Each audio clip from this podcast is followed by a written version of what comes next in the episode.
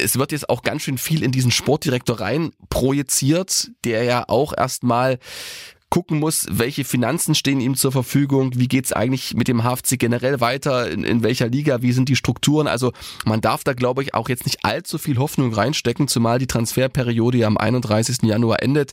Das ist dann immer so ein bisschen dieses Zeichen nach außen, okay, wir, wir äh, wollen dieses kleine Vakuum sofort beseitigen und wollen dann auch relativ schnell mit Spielern in Gespräche kommen. Aber sagen wir mal ehrlich, ähm, in der derzeitigen Situation kannst du sonst was für Angebote machen. Also kein Spieler wird oder ich weiß es nicht, oder nur wenige werden sich da hinreißen lassen, um da was zu unterschreiben, wenn sie nicht wissen, in welcher Liga und wie die Situation beim HFC weitergeht. Badkurvenversteher, der MDR Sachsen-Anhalt HFC Podcast. Hallo und herzlich willkommen zu einer neuen Folge Badkurvenversteher, dem MDR-Podcast über den Hallischen FC. Mein Name ist Oliver Leiste. Schön, dass ihr wieder mit dabei seid. Und mit dabei frisch 40 geworden. Happy Birthday und herzlich willkommen, unser Badkurvenversteher Stefan Weitling. Vielen Dank, Olli. Danke, danke, danke. Ja, Stefan, wir wollen heute reden über die Erkenntnisse aus dem Spiel gegen Wien Wiesbaden, ähm, über neue Erkenntnisse auf der Suche nach einem neuen Sportdirektor und das war so ein bisschen offen geblieben von letzter Woche, hatte ich aus deinem Gespräch mit Daniel gehört, äh, die geänderte Satzung, da gab es nochmal Fragen zu. Da wollen wir auch gucken, dass wir da vielleicht noch ein bisschen Licht ins Dunkle bringen. Aufnahmedatum für diesen Podcast ist Dienstag, der 24. Januar 2023. Ja, Stefan, ich war am Wochenende unterwegs, äh, Trainingslager mit meiner Mannschaft und dann waren wir gerade auf der Rückfahrt. Wo wart ihr auch in der Türkei? Natürlich nicht. Wir waren im schönen Erzgebirge im Sportpark Rabenberg. Ähm, ja, haben da ein paar Einheiten in der Halle gemacht. Bisschen Schwimmen, bisschen Fitness, bisschen Teambuilding, ähm, so wie es eben sein soll. Aber Amateurmannschaft, weißt du, jeder muss das selber bezahlen, da war nur ein Wochenende drin. Auf jeden Fall waren wir Sonntag auf dem Rückweg nach Leipzig und haben dann die erste Halbzeit vom HFC-Spiel gegen Wiesbaden im Auto geguckt. Und dann einer meiner Mitspieler da so ein bisschen von hinten auch mit drauf geguckt und gemeint, naja, ein Fußballfest war es jetzt nicht unbedingt. Aber am Ende hat ja nicht viel gefehlt, dass es noch eins geworden wäre, ne? Ja, dein Kumpel hätte vielleicht mal die letzten 20 Minuten gucken sollen und nicht die ersten äh, 70 dann hätte er gesehen, dass es durchaus ein richtiges Fußballfest war. Und ich fand, es war eine der emotionalsten und auch so von der ganzen Unterhaltung her ansprechendsten Leistungen in der gesamten Saison bislang. Ich rede jetzt von den letzten 20 Minuten, weil so ein Feuer, so eine Dynamik, so eine Leidenschaft, so ein Mitfiebern, das war ja genau das, woran wir uns ähm, gerne immer wieder erinnern wollten. Das hatten wir mal unter der Ziegner-Zeit, das hatten wir lange nicht und äh, ja, ich, das war dann am Ende sehr, sehr schade, dass es eben nicht zu einem Punktgewinn gereicht hat, der absolut verdient gewesen wäre. Kann man im Nachhinein natürlich so sagen, aber du hast es angesprochen, die letzten 20 Minuten waren top, die 70 Minuten davor eben nicht. Und ja, wenn du dann gegen den Tabellenzweiten 0 zu 3 hinten liegst, dann wird es eben auch manchmal schwer, mit nur 20 guten Minuten zurückzukommen. Jonas Niedfeld hat das auch direkt im Interview nach dem Spiel angesprochen und hat eben gesagt, wir hatten in der ersten Halbzeit und zu Beginn der zweiten Halbzeit zu wenig Mut. Erst als wir nichts mehr zu verlieren hatten, haben wir alles reingehauen. Ja, was hatte der HFC denn vorher zu verlieren? Also ich würde mal sagen, es waren jetzt ähm, die ersten 30 Minuten auch nicht schlecht vom HFC. Das soll jetzt hier nicht so rüberkommen, dass es nur die 20 Minuten gut waren. Ja, aber das ist doch völlig äh, nachvollziehbar und, und logisch und das ist auch menschlich, wenn du das Momentum auf deiner Seite hast, wenn es ein 1 zu 3 gibt, ein 2 zu 3, dann spielst du natürlich ganz anders. Dann sind auf einmal Endorphine in deinem Körper und du wirst von den Zuschauern nach vorne gepeitscht, als wenn du von Anfang an äh, spielst. Das würde gar nicht funktionieren, glaube ich, weil dafür ist einfach die Kulisse, also ich meine nicht diese Zuschauerkulisse, sondern die Kulisse generell da, um dich so nach vorne zu peitschen.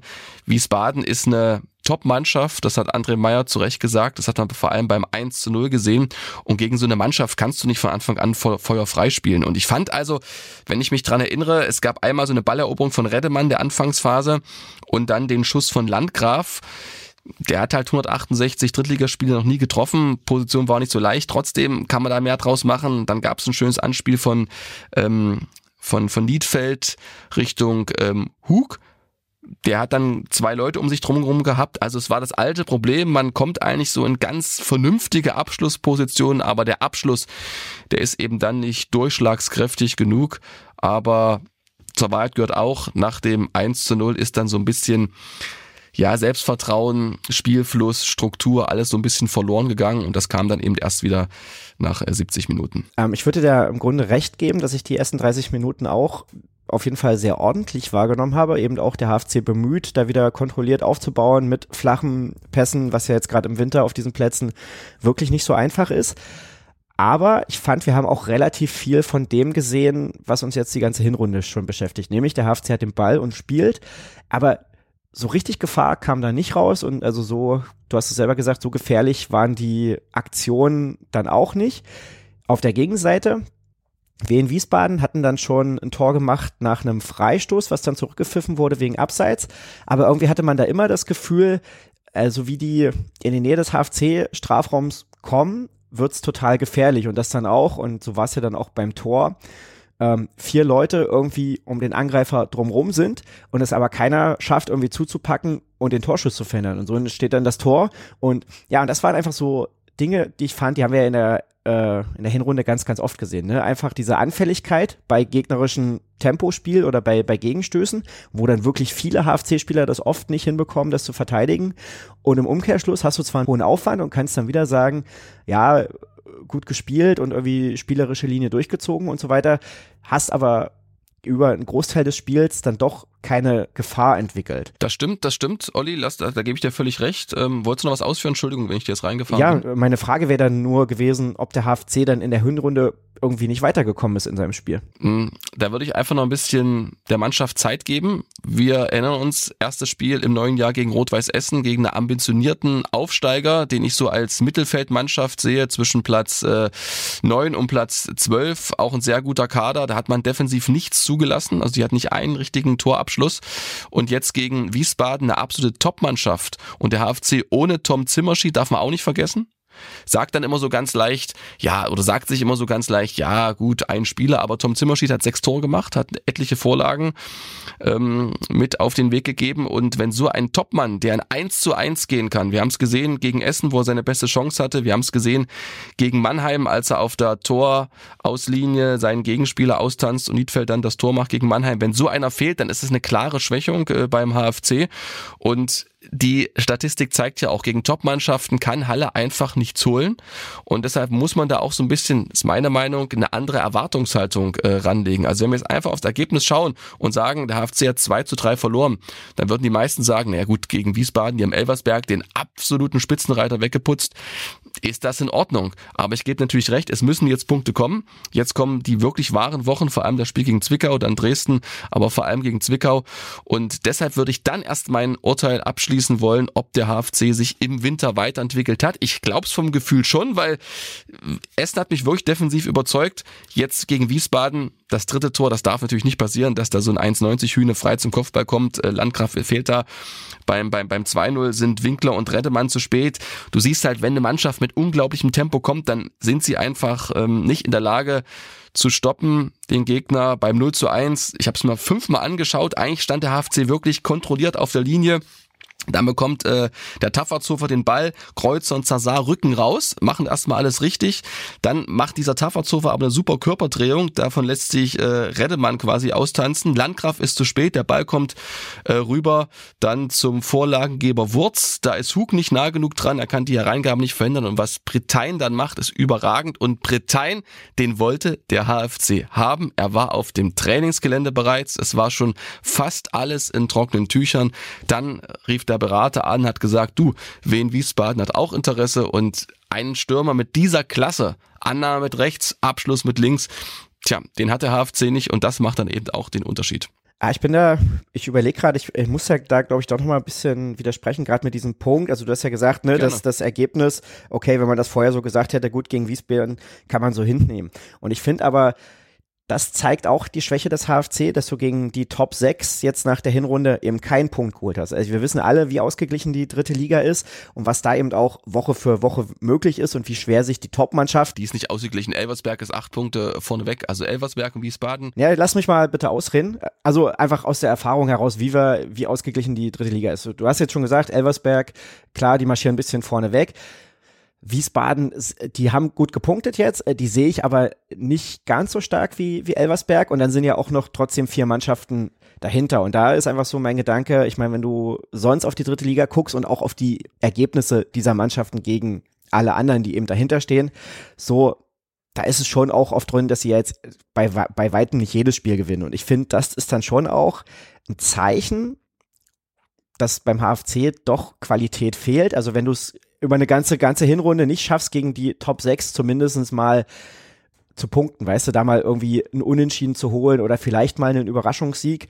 So, und das ist dann schon auch ein Zeichen, was so in, in meinen, naja, jetzt sind wir schon wieder bei einem Fazit, was wir eigentlich auch schon vor Weihnachten gezogen haben, aber was für mich nach dieser Hinrunde eben auch mitsteht, ne? Und eben diese Erkenntnis, okay, sind bestimmte Sachen, über die wir immer wieder reden.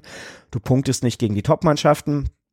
Und ja, ähm, was mir dann doch ein bisschen Sorgen macht auf jeden Fall.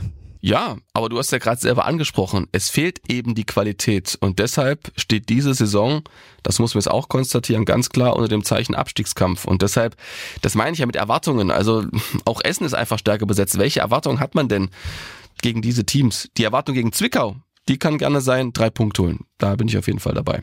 Ja, und ein Thema, über das wir auch schon öfter gesprochen haben diese Saison, ähm, ist die Diskussion um Dreier- und Viererkette. Du hast es gesagt, nach dem Spiel gegen Essen, da haben sie außer diesen Elfmeter, den es da nicht gab, äh, eigentlich nichts zugelassen. So, jetzt hast du mit einer Dreierkette gespielt, war es trotzdem total anfällig. Dann wurde irgendwann umgestellt, Tonya Dennis kam rein und der HFC hat mit einer Viererkette gespielt und war dann plötzlich druckvoll, hatte einen Haufen Chancen und so weiter. Jetzt haben auch einige unserer Fans in unserer Facebook-Gruppe haben geschrieben, eigentlich hätte der HFC mit der Viererkette anfangen sollen. Ich weiß, ist eine leidige Diskussion, weil wir sie schon oft geführt haben, aber was glaubst du jetzt auch mit dem, mit der Veränderung durch Winkler? Was wäre denn die beste Formation für den HFC? Ja, das hängt zum einen vom Gegner ab und ich glaube, dass äh, diese offensive Schlussphase nichts mit der Viererkette zu tun hat, sondern einfach mit der Tatsache, dass Wiesbaden einfach nicht mehr so aggressiv in die Zweikämpfe gegangen ist. Die haben sich wirklich beeindrucken lassen vom HFC. Markus Kauzinski sagte hinterher, es sei ein Orkan über die Mannschaft hinweggefegt. Und wenn du sozusagen ähm, nicht mehr in die Zweikämpfe richtig reingehst, die zweiten Bälle dir nicht mehr so richtig holst, ähm, nicht mehr so entschlossen nach vorne spielst, sie hatten glaube ich eine Konterchance noch, dann ist eine Viererkette ja auch nicht mehr so gefordert. Ne? Und deshalb weiß ich nicht, ob das jetzt genau diesen Zusammenhang gibt. Also Dreier- oder Viererkette, das kann man nicht so pauschal sagen. Also gute Mannschaften variieren, schauen sich den Gegner an und wenn die Ansage ist jetzt meinetwegen gegen Zwickau, und das glaube ich schon, dass man da versuchen wird, ähm, vor allem über die Außen zu kommen, weil Zwickau eine sehr zweikampfstarke Mannschaft ist, die im Zentrum ähm, ihre Stärken hat, dann würde ich auf jeden Fall da eine Viererkette nehmen, weil ich dann die Außenbahn, so wie es Florian Schnornberg immer gespielt hat, doppelt besetzen kann. Also auf der rechten Seite eben ähm, Kreuzer und, und, und Damer und auf der linken Seite Landgraf und, und Hug beispielsweise, dann kann ich da vielleicht über die Außen mehr Vortrieb entwickeln und vorne Jonas Niedfeld mit mehr Flanken sozusagen ähm, füttern und ich bin defensiv, aber im Gegensatz zur Fünferkette auch ein bisschen ein, ein Stück weit anfälliger, ne? weil einfach die Räume zwischen den Verteidigern ein bisschen größer sind, als wenn da fünf stehen. Und deshalb bleibe ich dabei, Dreier- oder Viererkette ist schon wichtig, aber entscheidend ist, wie man sozusagen seine Zweikämpfe führt und wie man sich äh, positioniert. Da kam in dem Spiel jetzt natürlich noch dazu, dass Wiesbaden kurz bevor der HFC das Anschlusstor oder den, den ersten Treffer erzielt hat, haben die ihre beiden Außenspieler rausgenommen und ich glaube, das war dann und haben eher defensiv gewechselt. Ich glaube, das hat dann auch diesen Effekt unterstützt, den der HFC dann eben hatte. Aber ja, ich finde das nach wie vor irgendwie ein, ein spannendes Thema, wie man auch eben einfach so ein Spiel vielleicht anders angehen könnte mit einer anderen Formation, ne? Ja, aber wenn du dir da mal das Einzelne anschaust, ich habe es wirklich ausführlich beschrieben, das, da standen alle bei ihren Leuten sozusagen und das wäre egal gewesen, ob Dreier- oder Fünferkette. Verstehst du? Ja, klar. Und äh, das Tor war einfach überragend rausgespielt. HFC ist einfach in allen Momenten zu spät. Sie kriegen einfach diese Geschwindigkeit und diese Ballsicherheit nicht gestoppt von Wiesbaden und dann knallt's eben. Dann ja, kamen noch ein paar ganz interessante Beobachtungen aus unserer Facebook-Gruppe. Der Ivo hieß er, glaube ich, hat zum Beispiel geschrieben, dass er Andor Bolicki äh, viel stärker gesehen hat als Dominik Stetschik und dass er sich gewünscht hätte, wenn Bolicki vielleicht auch gegen Wiesbaden gestartet wäre oder zumindest in den nächsten Spielen dann auch die Chance bekommt. Nur war es in der Hinrunde oft eher andersrum, dass Bolicki da viel vergeblich gearbeitet hat. Stetschik da gerade zum Ende der Hinrunde schon ein bisschen was auch reingebracht hat. Wie siehst du das Thema? Na, das hat erstmal Ivo sehr gut beobachtet, sehe ich genauso. Also ich habe selten so viel Schwung gesehen von Andor Bolicki als in diesem Spiel. Er kam rein, hatte glaube ich gleich den Pfostenschuss, ne? Und war an mehreren Toraktionen beteiligt, hat auch nochmal mit der Innenseite aus halblinker Position den Torwart quasi angeschossen, äh, war am Tor auch ähm, beteiligt mit, also war auf jeden Fall ein super Spiel. Ich glaube auch, dass er äh, sich für die Startelf empfohlen hat. Ich glaube nicht, dass Dominik Stetsche gegen, gegen Zwickau spielt er hat einfach gegen Wiesbaden, muss man ehrlich sagen, keinen Stich gesehen oder kaum einen Stich gesehen. Ihm fehlt da so ein bisschen die Zweikampfhärte und äh, man merkt, dass sich jetzt so ein Konkurrenzkampf für Andor Bolicki bezahlt macht. Das, das glaube ich schon.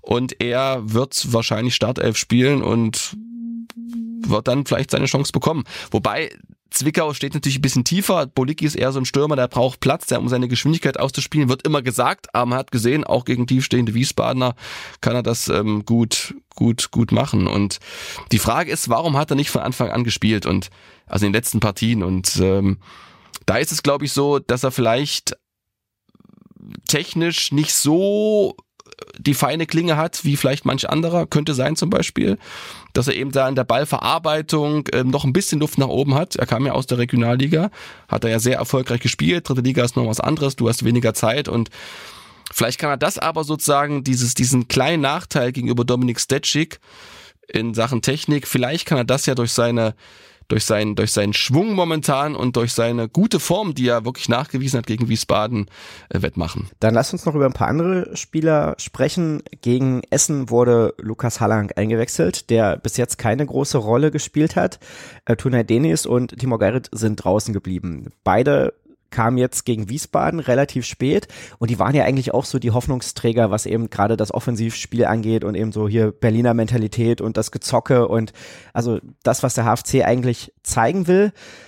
Ja, was ist los mit den beiden, dass die momentan wenig oder teilweise kaum zur Geltung kommen oder eben so wie jetzt gegen Wiesbaden dann zwar reinkommen und dann aber erst sehr spät irgendwie einen Wert für die Mannschaft haben. Ja, also bei Timur Geiret und Tuna Denis ist es so, die haben sich beide natürlich mehr erhofft. Man erwartet mehr von beiden, aber ich glaube, sie liefern auch mehr. Also für mich ist eine Erkenntnis nach dem Wiesbaden-Spiel, dass die Bank wirklich den Unterschied machen kann beim HFC plötzlich. Wir haben immer diskutiert, ja, es fehlt die Breite im Kader, es fehlt Qualität in der zweiten Reihe, aber diese 20 Minuten Denis und Geiret, die waren an allen Aktionen beteiligt. Die Bälle äh, kamen von allen Seiten geflogen, Geiret Tor vorbereitet, Denis Tor gemacht, die hatten gute Abschlüsse, die haben den Dama einmal gut in, in Szene gesetzt. Also Denis hatte noch so einen Fallrückzieher, glaube ich, oder war das Bolik, ich weiß es nicht mehr, aber jedenfalls waren sie an an vielen Aktionen beteiligt. Auch die erste Chance mit Boliki war ein Doppelpass zusammen mit Denis. Also die haben schon gezeigt jetzt. Also ich hoffe, dass das eben die Leistung ist, die sie zu leisten imstande sind und sie einfach dann auch mehr zeigen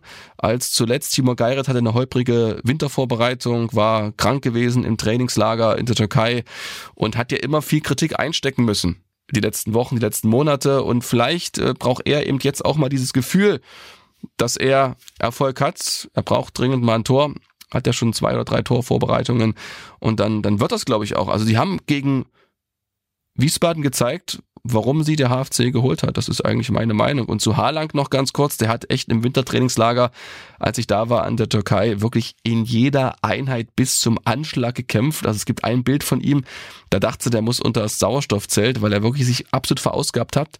Und das ist eben auch ein wichtiges Zeichen gewesen von André Meyer, dass es eben dieser, diese in Anführungsstrichen A-Junioren, die sie ja mal waren und ähm, jetzt nicht mehr sind, Rühlemann, Harlang, äh, Bierschenk und vor allem Harlang, dass die eben doch eine Chance haben einfach und äh, war ein gutes Zeichen, fand ich. Weil sonst äh, machst du dich ja irgendwann auch mal als Trainer, ich will nicht sagen lächerlich, aber du machst dich dann unglaubwürdig, wenn du diesen Einsatz, den sie zeigen, insbesondere Harlang eben nicht belohnst. Okay, und war das, war die Einwechslung in Essen, war das ein Zeichen für Hallang oder war das ein Zeichen gegen Denis und Geirit, dass die sich ein bisschen mehr strecken müssen? Beides, ist immer beides sozusagen. Also wenn ein Spieler kommt äh, und der andere muss draußen sitzen, dann fragt sich der andere, na, warum komme ich nicht? Und dann denkt er sich vielleicht, naja, vielleicht muss ich ein bisschen mehr machen. Also ganz einfach, das war ähm, eine Win-Win-Situation am Ende. Hallang hat ein ganz ordentliches Spiel gemacht gegen Essen und Denis und Geiret, die sind plötzlich wachgeküsst. Die werden ein gutes Spiel machen gegen Zwickau, glaube ich wirklich. Also auch Tunay Denis ist echt ein Schlauer, habe ich schon oft gesagt. Der ist, der ist, der kann eigentlich was. Der hat auch zweite Liga gespielt in der Türkei. Der ist natürlich ja, manchmal so ein bisschen Bruder Leichtfuß, haben wir auch schon oft gesagt. Das ist ähm, in der dritten Liga im Abstiegskampf hat er eben keine Erfahrung. Ne? Ähm, da muss er erst so ein bisschen reinkommen, aber ich glaube, das wird was. Also da bin ich positiv. Genau, dann eine Szene aus dem Spiel noch, aber da können wir, glaube ich, relativ schnell einen Haken dran machen. Ähm, nach dem Spiel war einigen Leuten und ich glaube, der Magenta Sport, dem Kommentator, war selber aufgefallen, dass Jakobsen, der ja auch das Tor gemacht hat, zweimal gelb gesehen haben soll. Und dann wurde so ein bisschen überlegt, soll der HFC jetzt Einspruch einlegen und so weiter, aber das hat sich insofern aufgeklärt, ne, weil dann rauskam, die erste gelbe Karte, die hat gar nicht er bekommen, sondern ein anderer Spieler, der daneben stand wegen Ballwegschlagens. Also Jakobsen hatte schon gefoult, aber offenbar gab es einfach nicht für das Foul eine gelbe Karte, sondern für das Ballwegschlagen und das war einfach in dem Moment nicht so gut zu erkennen, wem die gelbe Karte jetzt galt, habe ich gelesen. Genau, so ist es auch. Also Gino Fechner hat die erhalten und deshalb ist die Geschichte vom Tisch. Okay. Gut, dann ja, schauen wir ein bisschen weiter. Es steht jetzt die schlechteste Hinrunde der HFC Drittliga-Geschichte. Ich habe das nochmal, es ist ja irgendwie auch so ein schönes Ritual, irgendwie einmal im Jahr alle Drittligasaisons durchzuklicken und zu gucken, äh, wo stand der HFC in all den Jahren. Ähm, zu diesem oder jedem Zeitpunkt. Das habe ich jetzt eben für nach dem 19. Spieltag gemacht und tatsächlich rausgefunden. Im ersten Jahr, im Jahr nach dem Aufstieg, hatte der HFC nach 19 Spielen 18 Punkte und danach waren es immer über 20, teilweise sogar über 30 Punkte. Jetzt stehen wir bei 17. So, wir haben schon drüber gesprochen, noch kein Punkt gegen die Top 6 Teams. Der HFC ähm, kein Auswärtssieg, die, dritt, die drittwenigsten Torschüsse aller Teams, äh, haben die Kollegen bei Magenta noch gemeint. Ich habe auch noch mal so ein bisschen in den Daten geschaut, generell sehr wenig Kontakte im Strafraum.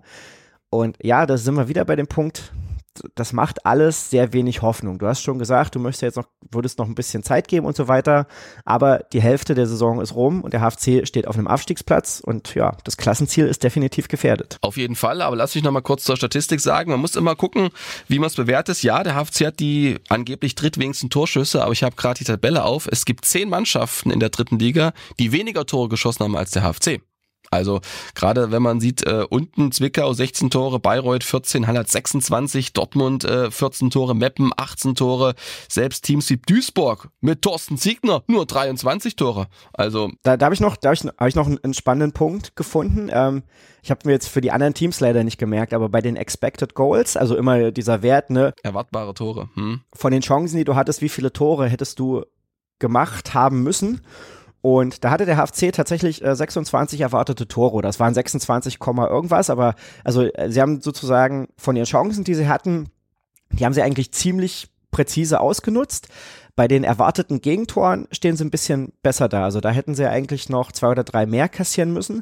Und das ist natürlich immer so ein Punkt, ne? Also wenn du da nah am Optimum bist, wenn du, ich glaube, Elversberg, die hatten viel mehr Tore geschossen, als sie äh, eigentlich hätten schießen müssen. So, wo man dann manchmal sagt, okay, das geht dann vielleicht ein bisschen wieder runter oder pegelt sich irgendwann wieder auf normal ein. Das heißt, sie werden vielleicht nicht weiter so treffen, wie sie es bisher gemacht haben.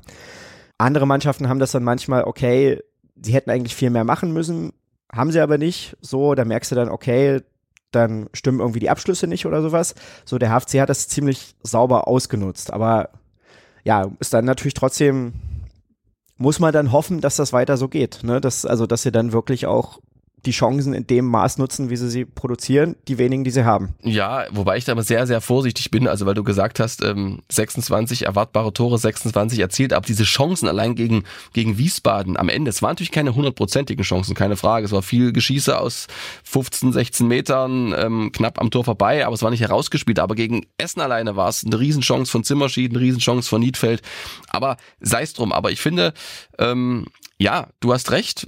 Es ist alles ernst, keine Frage, aber es sind auch Gott sei Dank noch äh, 19 äh, Spieltage zu absolvieren und jetzt gegen Zwickau, da wird sich zeigen, in welche Richtung es geht. Wenn sie das verlieren, keine Frage, dann sind sie richtig, richtig tief drin und dann hättest du zweimal gegen den direkten Konkurrenten verloren, dann wird es einen riesen, riesen Aufschrei geben im Umfeld, aber ich glaube nicht, dass es passieren wird. Also ich hoffe, dass der HFC ähm, das irgendwie gegen Zwickau schafft, aber reden wir später drüber ich, ich, ich lasse dich da nicht so richtig raus, auch wenn du äh, das ehrt dich, dass du das natürlich immer wieder versuchst, äh, positiv darzustellen.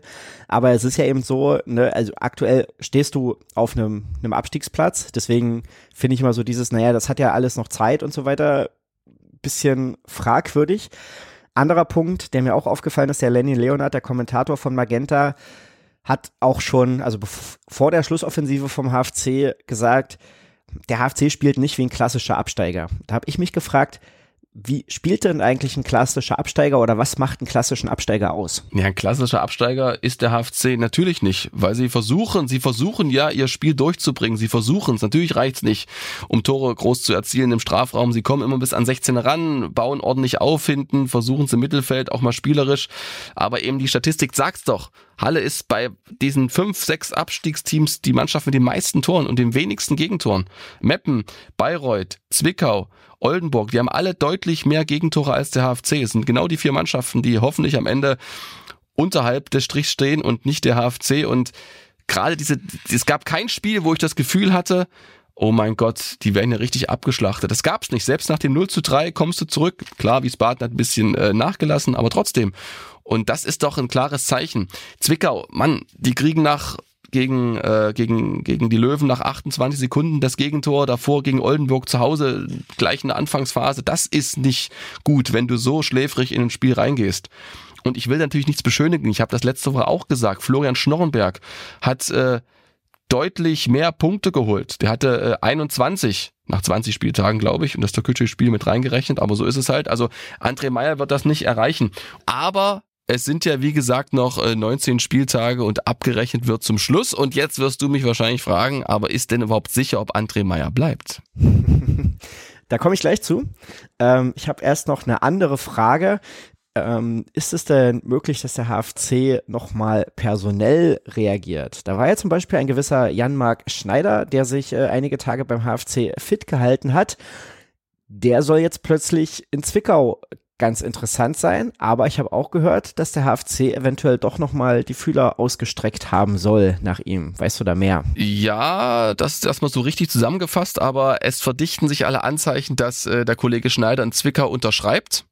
Und das ist natürlich für die Außenwirkung nicht ganz so toll, um es mal diplomatisch zu formulieren für den HFC, weil er hat ja Anfang des Jahres mittrainiert beim HFC und hat bei allen einen sehr guten Eindruck hinterlassen. Also es hieß auch von André Meyer, er hebt das Trainingsniveau, so einer würde gut tun, aber ich habe es ja schon mal im Podcast gesagt, ähm, Saisonvorbereitung, Rückrunde, mh, mm, dass es damals hieß, er sei wirtschaftlich, es sei wirtschaftlich nicht machbar, weil er eben diese Zweitliga-Erfahrung hat und andere Vorstellungen hat ähm, vom Gehalt.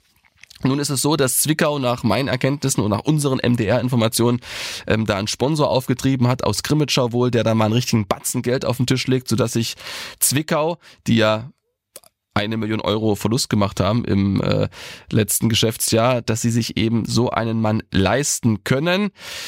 Ja, trotzdem sieht's natürlich nicht gut aus. Ne? Also wenn jemand hier zum, zum Probetraining ist, dann ähm, muss man ja schon davon ausgehen, dass man vorher mit ihm spricht und sagt, pass auf, wenn sich eine Tür auftut, dann bitte. Es gab auch ein Angebot seitens des, des HFC, aber ich glaube, mein Eindruck ist, man möchte jetzt auch nicht, sage ich mal, den Beut machen, also sich vollkommen verbiegen für einen Mann und äh, finanziell ins volle Risiko zu gehen, weil dafür ist es einfach nicht hundertprozentig sicher genug, dass er auch wirklich einschlägt. Er hat ja Trainingsrückstand, war ohne in Griechenland zuletzt, hat aber ewig nicht gespielt und deshalb glaube ich, ähm, ja, hat man da den kürzeren gezogen und auch dann bewusst den kürzeren gezogen, um sich nicht eben äh, auf einen Schlagabtausch mit ähm, Zwickau eingelassen, was das Finanzielle anbelangt. Ah, da sehe ich jetzt schon die, die Schlagzeilen am Montag, äh, falls das mit Zwickau klappen sollte und der Kollege Schneider dann äh, das Siegtor gegen den HFC schießt, ne? Das wäre natürlich eine Vollkatastrophe. Ist es, wie, wie Britannien und ähm, das, ich, ja, es ist trotzdem, man kann es drehen und wenn, wie man es will, kann natürlich sagen, ja, klar, es äh, ist nicht hundertprozentig sicher, aber dass es klappen würde mit Schneider, aber wenn er zum Konkurrenten geht, dann noch zu Zwickau, also einen direkten Konkurrenten und da einschlagen sollte, ähm, ja, wir hatten ja mal eine ähnliche Konstellation mit dem Kollegen Marcel, wie hieß denn der? So ein Blondschopf, gebürtiger Leipziger Hilscher oder wie hieß denn der, der dann sozusagen in England war und Marcel Hilsner. Genau, Marcel Hilsner und der hat ja dann auch nicht so eingeschlagen. Vor zwei Jahren war das, glaube ich, in der Rückrunde ähm, bei Zwickau. Hoffen wir mal, dass es mit Schneider dann aus äh, HFC-Sicht auch nicht so ist. das stimmt. Aber ja, woher hätte der HFC dann jetzt doch die, äh, die Mittel gehabt, um da noch ein Angebot abzugeben? Ist da auch irgendwie sponsorentechnisch noch was passiert? Hast du da irgendwas gehört? Na, es wird ja nach wie vor ähm, gekämpft an der Sponsorenfront, um es mal so auszudrücken. Ähm, da sind, glaube ich, alle Verantwortlichen nach wie vor in Bewegung, um vielleicht doch noch einen neuen Geldtopf zu erschließen. Ich habe keine Zahlen vorliegen, kann ich dir nicht sagen, aber Geld ist immer da. Also wenn ein Verein sagt, äh, alles ausgeschöpft, dann heißt es nicht, dass kein Geld da ist, weil wir wissen alle, selbst Zwickau hat irgendwas beiseite gelegt, um einen neuen Trainer vielleicht, den es irgendwann braucht, äh, zu bezahlen. Und so ist es auch beim HFC. Geld ist immer irgendwo da. Frag mich nicht, in welchem Loch, aber irgendwo ist immer was. Mhm. Das heißt, also du würdest jetzt auch nicht ausschließen, dass bis 31. Januar ist ja jetzt noch Zeit, also jetzt noch eine Woche, dass vielleicht noch irgendwas passiert beim HFC. Selbst wenn, selbst wenn Schneider nicht klappen sollte, aber mal angenommen, du verlierst gegen Zwickau, in irgendeiner Form musst du ja reagieren. Ja. Und ich habe auch André Meyer ganz konkret gefragt auf der letzten Pressekonferenz, ob er momentan in Kontakt steht mit anderen Spielern. Hat er sich am Anfang rumgewunden, hat keine klare Aussage getroffen, habe ich nochmal ganz nachgefragt, ja oder nein. Er hat Nein gesagt, es kam aber irgendwie so leise das Nein. Also ich bin mir da wirklich nicht sicher und ich glaube, ähm, dass da immer noch eine Hintertür offen ist. Gerade für die Außenbahn. Also linke Außenbahn würde ja gut passen. Also wir ja momentan aus HFC-Sicht nur mit einem Tor beteiligt. Landgraf und Hug zusammen nur ein Tor. Alle beide. Genau, und das bringt mich zu der nächsten Frage, die hattest du jetzt auch schon angedeutet. Wie handlungsfähig ist denn der HFC generell, gerade was den sportlichen Bereich angeht? Also Spielersuche ist natürlich das eine, aber auch da ist es natürlich jetzt ungünstig, wenn man weiß, okay, der, die sportliche Situation ist schlecht, der Sportdirektor oder Sportchef oder wie auch immer man ihn bezeichnen würde, Ralf Minge, ist mehr oder weniger schon weg. Ähm, der Präsident ist angekündigt auch bald weg. Also das ist ja einfach auch eine, eine sehr unklare Situation, was glaube ich für Spieler nicht sonderlich attraktiv ist. Aber nun kann es ja auch sein, äh, ich habe es gesagt, dass man reagieren muss. Spieler holen ist das eine, Trainerwechsel vielleicht das andere. Ist da beim HFC gerade überhaupt jemand da, der das entscheiden könnte? Ja, also Ralf Ming ist ja noch im Amt und ähm, heute Nachmittag, wir zeichnen ja am Dienstag auf, am 24. Januar, heute Nachmittag trifft sich ja die sogenannte Findungskommission, bestehend aus zwei äh, Vertretern des Vorstands, das sind äh, äh, Fox und Kür und äh, auch zwei Vertreter des Verwaltungsrates, das sind Hein und Walter, die ähm, treffen sich ja, um so eine Vorauswahl zu finden, damit es eben relativ schnell geht bei der Sportdirektorensuche. Aber um deine Frage zu beantworten, ja, der HFC ist absolut handlungsfähig. Also ich wüsste es nicht, warum nicht. Also, also aktuellen Spieler verpflichten kann man doch immer. Ein Spieler verpflichten, ja. Also ich bin eher bei der bei der Trainerfrage. Ich will jetzt auch gar nicht diskutieren. Ja, die ich steht, glaube ich, gerade nicht zur Debatte, muss ich echt sagen. Also ich finde auch, dass äh die Diskussion will ich jetzt auch gar nicht aufmachen. Die hatten wir jetzt in der Hinrunde auch schon mal. Ich glaube, es kann sein, falls der HFC gegen Zwickau verliert, dass sich diese Stimmungslage auch ändert. Aber ich sehe das ähnlich wie du. Jetzt aktuell ist es kein Thema. Trotzdem kann es ja über die nächsten Wochen sein. Das heißt, im Prinzip muss sich der HFC aus meiner Sicht, glaube ich, schon ziemlich beeilen mit dem neuen Sportchef, weil der scheidende Sportchef Ralf Minge jetzt natürlich, also er kann das schon machen, theoretisch, aber es wäre natürlich blödsinnig, wenn er jetzt noch einen neuen Trainer holt, der dann vielleicht gar nicht mit dem neuen Sportdirektor zusammenpasst. Ne? Also wenn der HFC auf der Position reagieren will, dann braucht er, glaube ich, relativ schnell Klarheit, wer der neue Sportchef wird. Ja, und deshalb äh, es ja eben diese Vorauswahl. Heute schon, es gab viele ähm, an Angebote, die der HFC vorliegen hat. Also da gab es einige, die man, glaube ich, äh, schnell wieder in den Reißwolf gesteckt hat. Andere sollen wohl sehr interessant gewesen sein. Namen habe ich keine, nenne ich jetzt auch keine. Doch einen kann ich nennen. Ich habe nämlich ähm, mit Ralf Kühne telefoniert. Ähm, und äh, er hat gesagt, dass er nicht angefragt äh, wurde, nur mal so zur Information. Der Name fiel ja auch ab und zu mal, ob da vielleicht eine Rückkehr möglich ist. Also er hat gesagt, nee, also es gab keine Anfrage, er will aber auch nichts ausschließen. Das ist ja logisch, macht man eh nicht. Das ist ein Standard sozusagen im, im Fußballgeschäft und vielleicht auch im ganzen Leben nie irgendwas ausschließen. Genau. Und ich glaube aber, dass es relativ zügig gehen wird. Also dass ähm, jetzt nach dieser Vorauswahl heute dann vielleicht schon in den nächsten Tagen die ersten Gespräche laufen mit dem Sportdirektor. Aber das ist jetzt, nee, ich lasse den Vergleich. Ich lasse den Vergleich äh, mit dem Leopard, aber ähm, es wird jetzt auch ganz schön viel in diesen Sportdirektor rein projiziert, der ja auch erstmal gucken muss, welche Finanzen stehen ihm zur Verfügung, wie geht's eigentlich mit dem HFC generell weiter, in, in welcher Liga, wie sind die Strukturen. Also man darf da, glaube ich, auch jetzt nicht allzu viel Hoffnung reinstecken, zumal die Transferperiode ja am 31. Januar endet.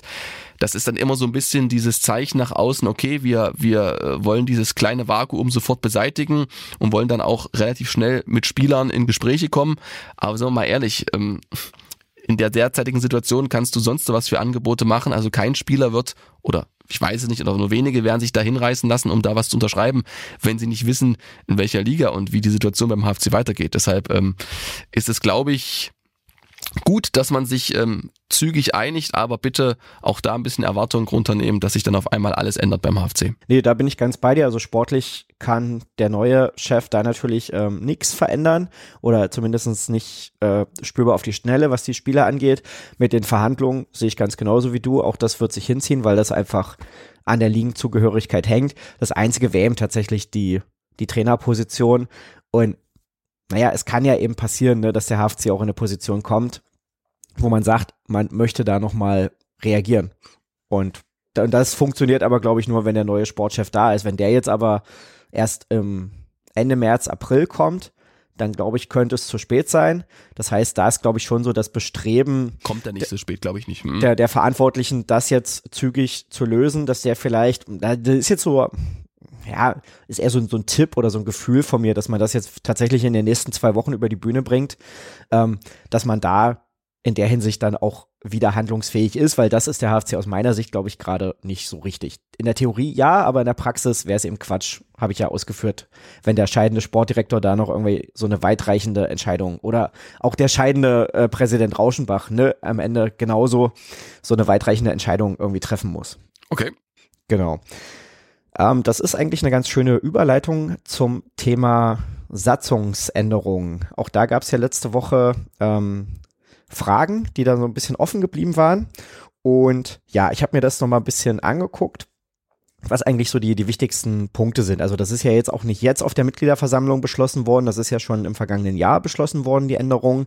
Die sind eben bloß dann ab jetzt wirksam. Ne?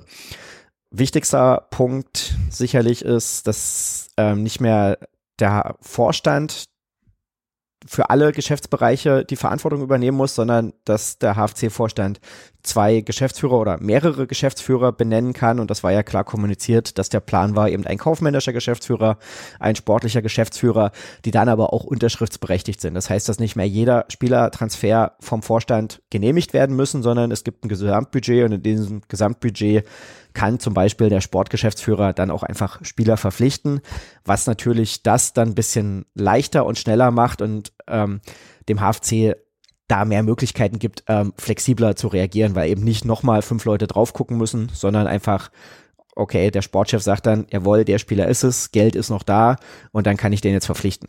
Aber so war es ja schon mal unter Ralf Kühne, unter Michael Schädlich und Jörg Sitte, ne? War ja auch so. Nee, das war insofern anders, weil die alle drei im Vorstand waren. Richtig, aber sie sozusagen konnte ja Ralf Kühne auch immer selbst entscheiden, theoretisch zumindest, ne, ähm, wie er welche Entscheidung trifft. Mhm. Genau, aber, aber also das ist ein wichtiger Unterschied, weil die waren eben alle drei im Vorstand und waren deswegen äh, unterschriftsberechtigt. So, das wurde jetzt aber auch mit der Satzung geändert.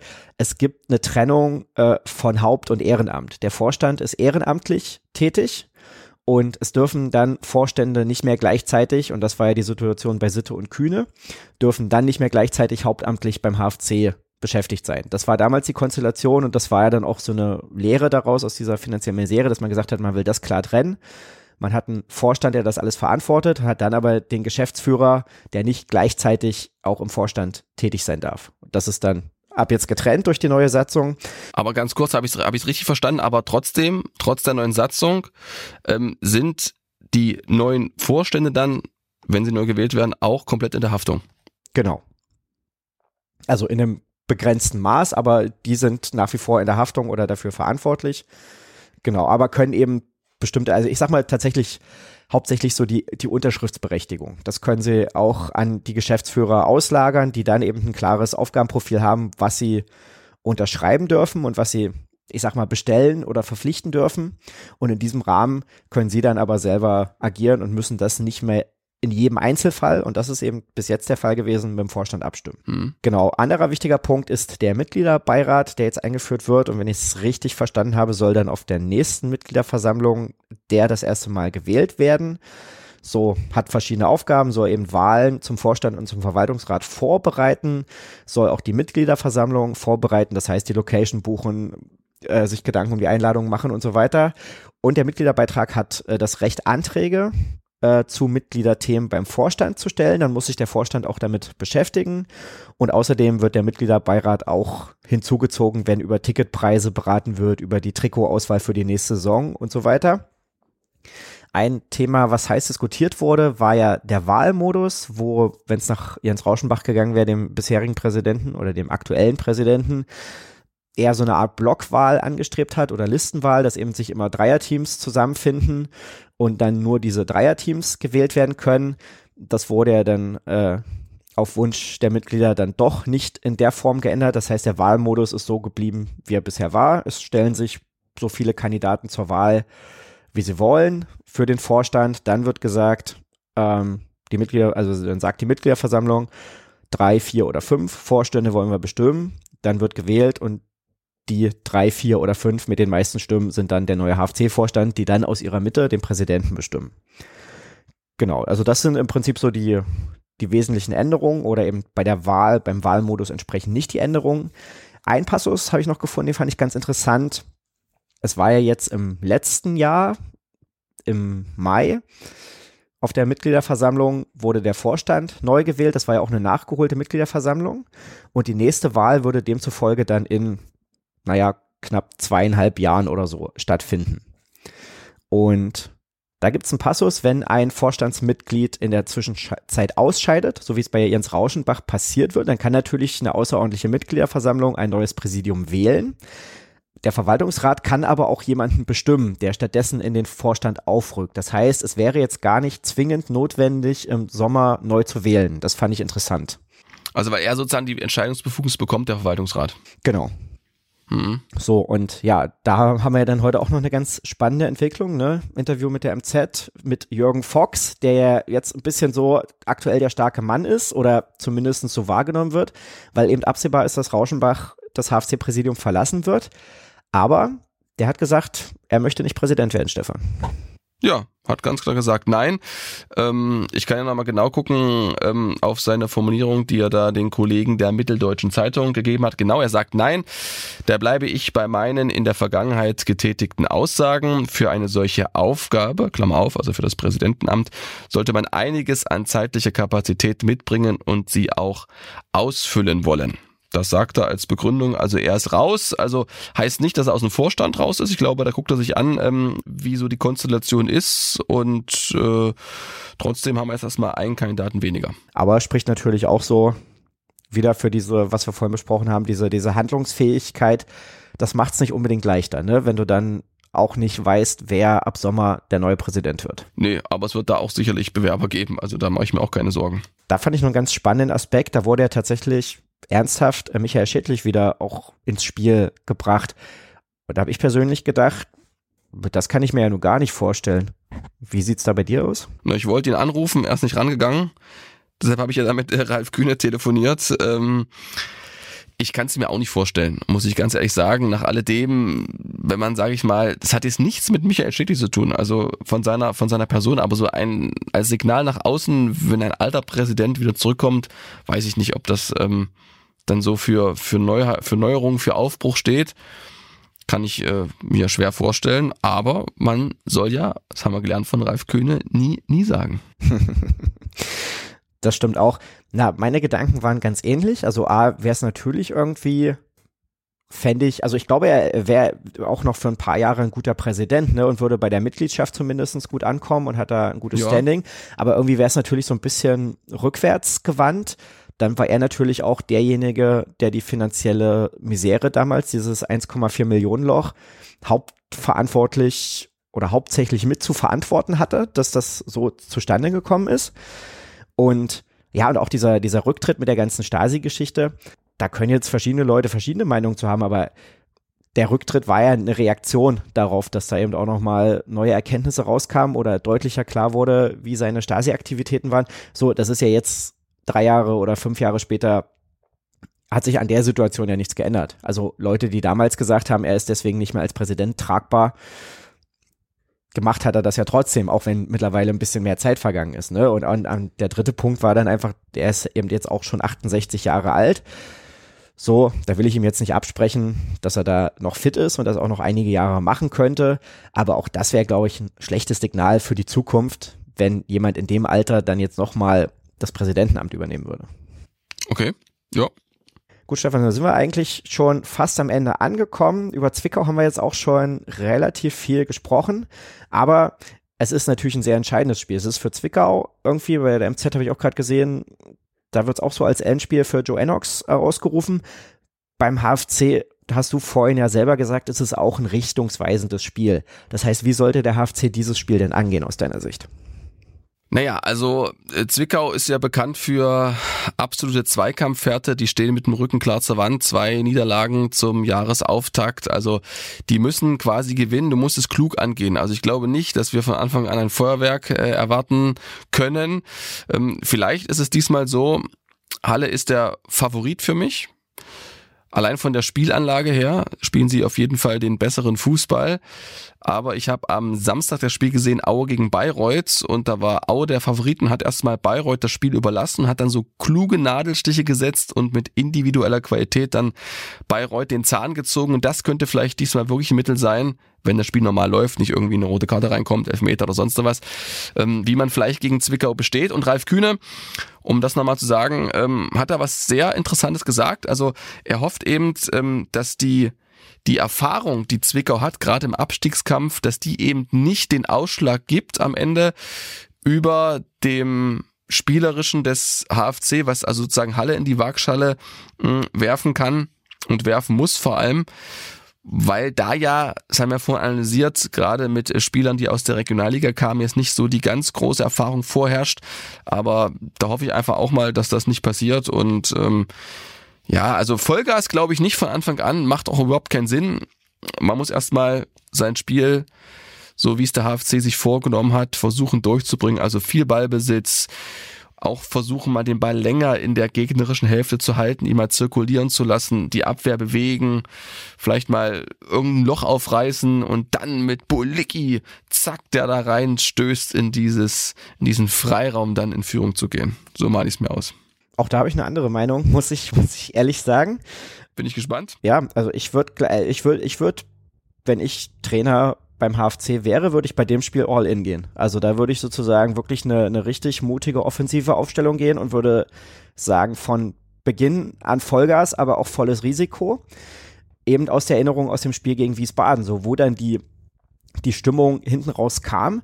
Und ich glaube, weiß ich nicht, mein, mein Beispiel, was ich jetzt im Kopf habe, ist äh, Jens Hertel. Sowohl bei Magdeburg als auch bei Hansa war das in den erfolgreichen Zeiten unter Hertel ganz oft so, dass sie in den ersten äh, 20 Minuten das Spiel eigentlich gewonnen haben, weil die wirklich mit einem irren Tempo reingegangen sind, sich in der Anfangsphase viele Chancen erspielt haben und wenn es dann geklappt hat, zwei Tore zu machen, ähm, dann waren sie auch gut genug, das über die Zeit zu bringen. Ich hoffe, dass es so wird. Ja, vielleicht wird es ja auch so, aber ich glaube es nicht. Das ist der Unterschied. Hm? Ich glaube eben auch, also das hatten wir ja vorhin, es ist nicht über 90 Minuten möglich, so zu spielen.